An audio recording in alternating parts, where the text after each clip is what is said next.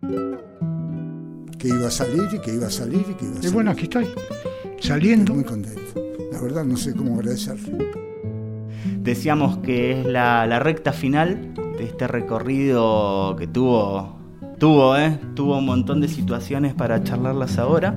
Y como estamos prontos a la alta, hacemos este podcast. Quería saber esta primera preguntita, ¿qué sentimientos se te vienen a la mente después de tu internación hospitalaria?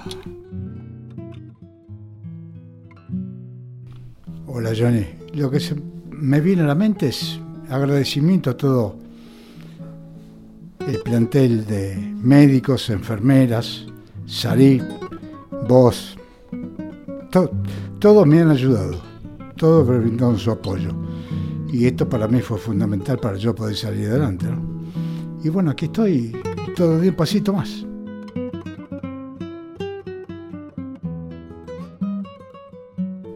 ¿Qué cambió en tu vida a partir de los finales de diciembre del 2021? Y bueno, imagínate, un año postrado, va ocho meses, recién hace dos meses y medio, tres que entré otra vez eh, en la realidad. ¿Te imaginas? Todo esto lo sé por, por lo que me han contado mis familiares, mi señora, mi hijo. Y bueno, te imaginaste que a partir de ahora va a cambiar rotundamente este, estos momentos. Pero bueno, muy contento porque podemos seguir por adelante. Muy alegre. ¿Qué sentiste en este camino lleno de baches, de complicaciones? ¿Qué pasó en cada complicación? ¿Cómo pudiste tramitarlo?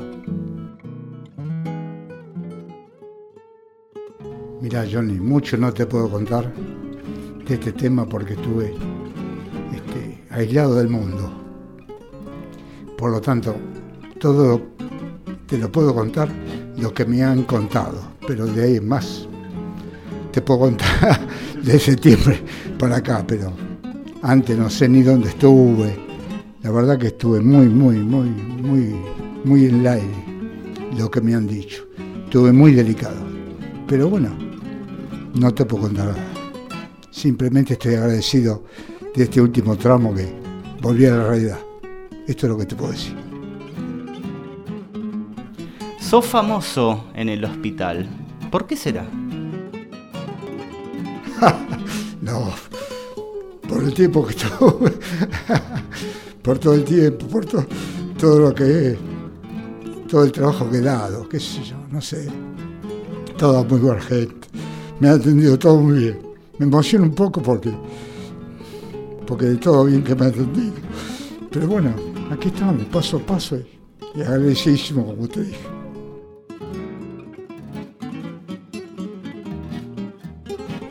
¿Tuviste miedo en este recorrido? Y en el caso de que sí, ¿cómo lo combatiste? Mira, no sé si tuve miedo porque te reitero, estuve en el aire, no sabía ni lo que tenía, no tenía ni idea. Miedo no tuve porque tuve el apoyo y tuve la fuerza. Que iba a salir y que iba a salir y que iba a salir. Mi señora también, mi hijo también. Y bueno, aquí estoy, saliendo, gracias a Dios. Esperemos que se cumpla, que se cumpla este último tramo. Pero no, miedo no. Te puedo decir que tuve. Este, miedo no tuve. Tampoco sé lo que me pasó, entonces no puedo decir que tenía miedo, no. Quizás sí, quizás no, pero no lo sentí.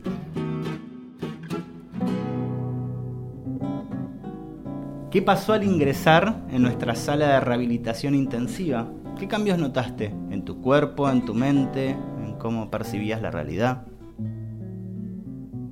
Bueno, yo estaba postrado en la cama cuando vinieron a, el doctor y una kinesióloga a decirme si quería venir a salir. Por supuesto, no dudé un segundo. Le dije que sí. Tal vez así que el doctor me dijo, mire va a ser duro. No importa, yo quiero ir, yo me quiero rehabilitar. Siempre decía, yo quiero volver a, a lo que era antes, la vida de antes. El concepto de caminar y, manejar y ir a bailar. Pero bueno, este, así lo estoy logrando de a poco. Me sentí muy feliz, muy contento. Me han tratado muy bien, estoy muy contento. La verdad no sé cómo agradecerle. Hablabas de, tu vida previa a, a, estar internado. ¿Qué representa la música para vos y qué es Maracaibo? Bueno, Maracaibo es mi trabajo de toda mi vida, 46 años manejando esta organización. Te imaginas que es un lugar bailable de música, por la, música la llevo en la sangre y por tal motivo trato de hacer lo mejor posible y de, transmitirlo lo mejor posible en mi vida. Y así la, la voy llevando. Y quisiera volver otra vez, ¿eh? por supuesto.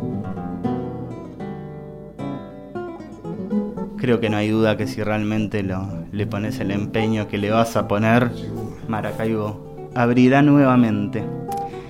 ¿Qué papel tuvieron y tienen tus vínculos en este proceso de recuperación? Y especialmente mi señora y mi hijo estuvieron al lado mío durante todo el día, todos los días, y venir todos los días y estar acá no es un lugar agradable este. Pero bueno, hay que estar, hay que venir, hay que hablar con los médicos. No tenían mucha, mucha este, expectativa de, que yo volviera. Estaba muy mal y bueno, yo creo que sufrió mucho y, la verdad que estoy totalmente, no, no sé cómo agradecerle.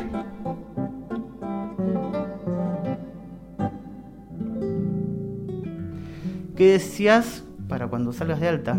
¿Qué cosas se te vienen a la mente que realmente querés concretar para como cuando dicen los presos, cuando recuperen su libertad? Estar en mi casa, estar con la familia. Este, por supuesto, mucho más de lo que estaba, porque antes no estaba tanto, cosa de la vida, estar más con ellos y dedicarme al trabajo.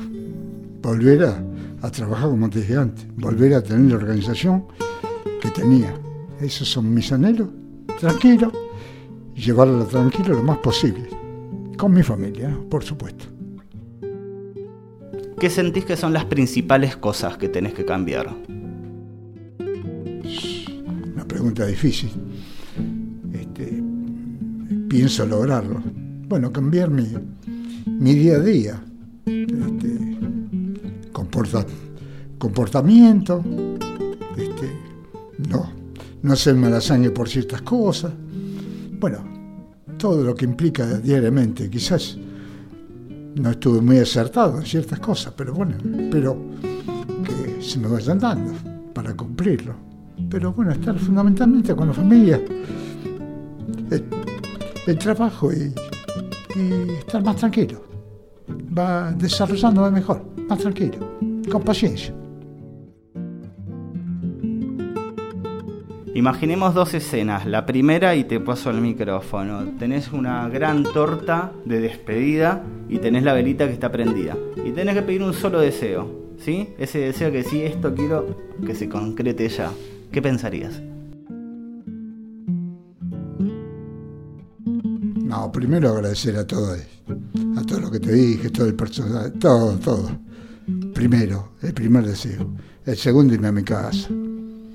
Este, retomar la vida que retomar la vida que, que llevé durante mis 74 años. Retomar la vida. Con, distintos cambios, pero en definitiva retomarla. Y ya te dije, manejar, salir, estar con mi familia, ir al trabajo. Bueno, todo eso. Volver a la realidad.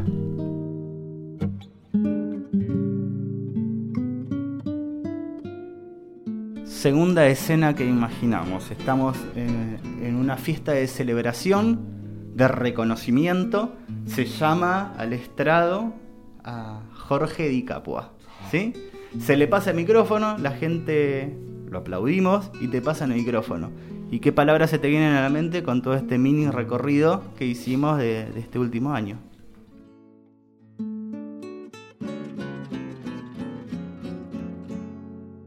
No, te reitero, agradecimiento a todo. Fue muy importante para mí, aparte, Este, el negocio que yo tengo, tengo, tengo mucho, muchos mensajes, infinidad de mensajes. Hace un año que estoy recibiendo mensajes de apoyo. Este, esto se me viene a la mente que quiero agradecerles. Por supuesto, no tengo duda que primero mi familia, los médicos, las enfermeras, te reitero, toda esta gente que me ha ayudado, pero infinitamente. Y no sé cómo agradecerle, te lo dije, te lo reitero, perdona que sea reiterativo, pero es lo que primero que me viene, porque me han salvado la vida.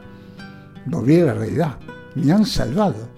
Volví a, yo no pensaba que iba a poder hablar con vos, que iba a poder caminar. No pensaba todo eso. Pensaba que lo tenía que hacer. ¿Cómo salía? No sé.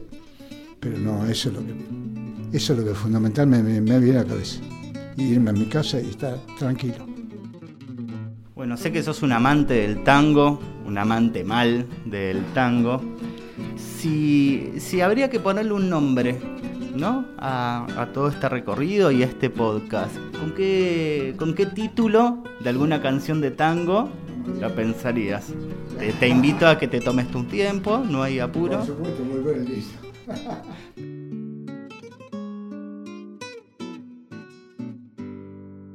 Lamentablemente un año, por un lado perdido, ¿no? Y por un año fue una, una experiencia tremenda. Pero bueno, no, no, se me viene.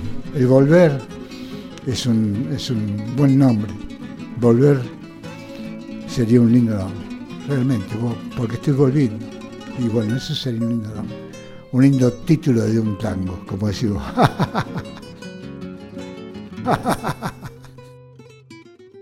¿Alguna reflexión final? ¿O algo que haya quedado en el tintero o en el violín de, del tanguero que quieras comentar para cerrar este podcast hermoso que te agradecemos muchísimo?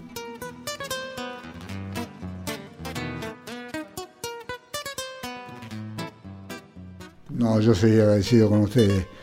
No, no tengo nada, nada más de lo que te dije. No sé, todo lo que me saludan y no sé quién, la verdad no sé el nombre. La verdad, no sé el nombre, pero me saludan de capo y de capo. Yo la verdad me quedo sorprendido. Y bueno, y haber sido el primero que me hicieron un trasplante de flora en este hospital. La verdad que es, es un orgullo este, haber podido participar de este, de este evento. Pero bueno, este, para mí no fue fácil, ¿no? Pero no importa, soy un agradecido porque eso me, me salvó la vida. Volver a la realidad. Muchas gracias, Jorge.